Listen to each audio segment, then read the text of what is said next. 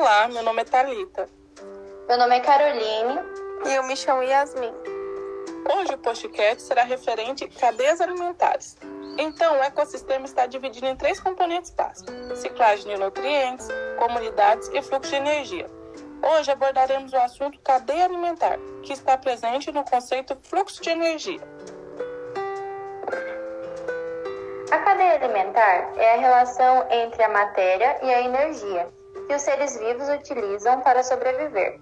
Pode-se classificar como cadeia alimentar a sequência de organismos que servem de alimentos uns para os outros.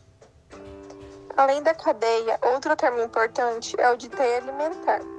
O que é a teia alimentar? Ela representa as relações entre as diferentes cadeias que, que se complementam e ajudam a equilibrar o meio ambiente. Então, a cadeia alimentar é um dos ciclos que ocorre no meio ambiente, e essa relação ajuda a equilibrar o ecossistema. Portanto, todas as espécies estão extremamente importantes para cada uma dessas etapas existirem. A cadeia alimentar é separada em níveis tróficos, que são divididos em três principais ramificações: os produtores, os consumidores e os decompositores. Os produtores, eles estarão no primeiro nível trófico da cadeia alimentar. Esses seres vivos são responsáveis por, por produzir seu próprio alimento através da fotossíntese ou da quimiossíntese. Um exemplo são as plantas, as cianófitas, que são as algas azuis e verdes, e algumas bactérias. Já os consumidores são classificados como seres heterotróficos, pois não possuem a capacidade de produzir seu próprio alimento. Eles precisam se alimentar de outros seres vivos para obter essa energia. Essa classificação inclui todos os animais.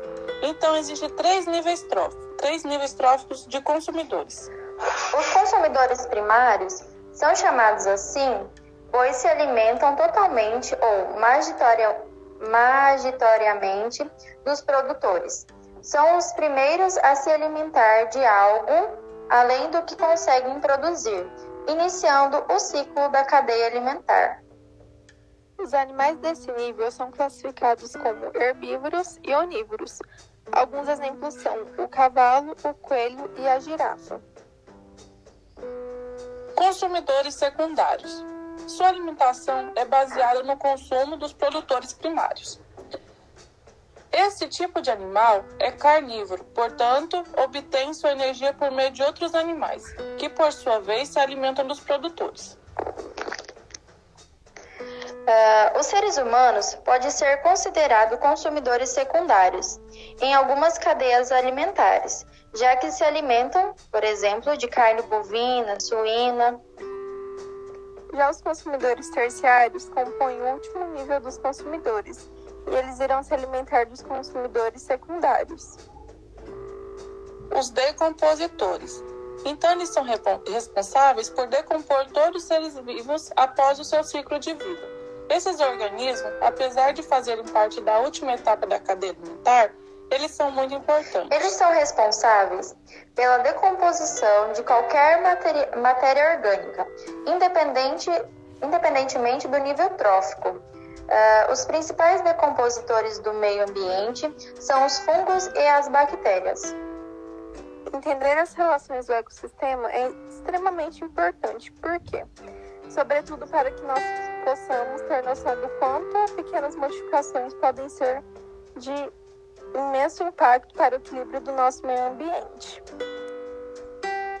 Apesar de simples, a cadeia alimentar é um assunto que faz parte do nosso dia a dia e que pode fazer grande diferença para entendermos outros aspectos, como o ciclo de vida dos organismos e a dependência de, entre essas espécies. E esse então foi o nosso podcast sobre a cadeia alimentar. Muito obrigada. Obrigada. Obrigada.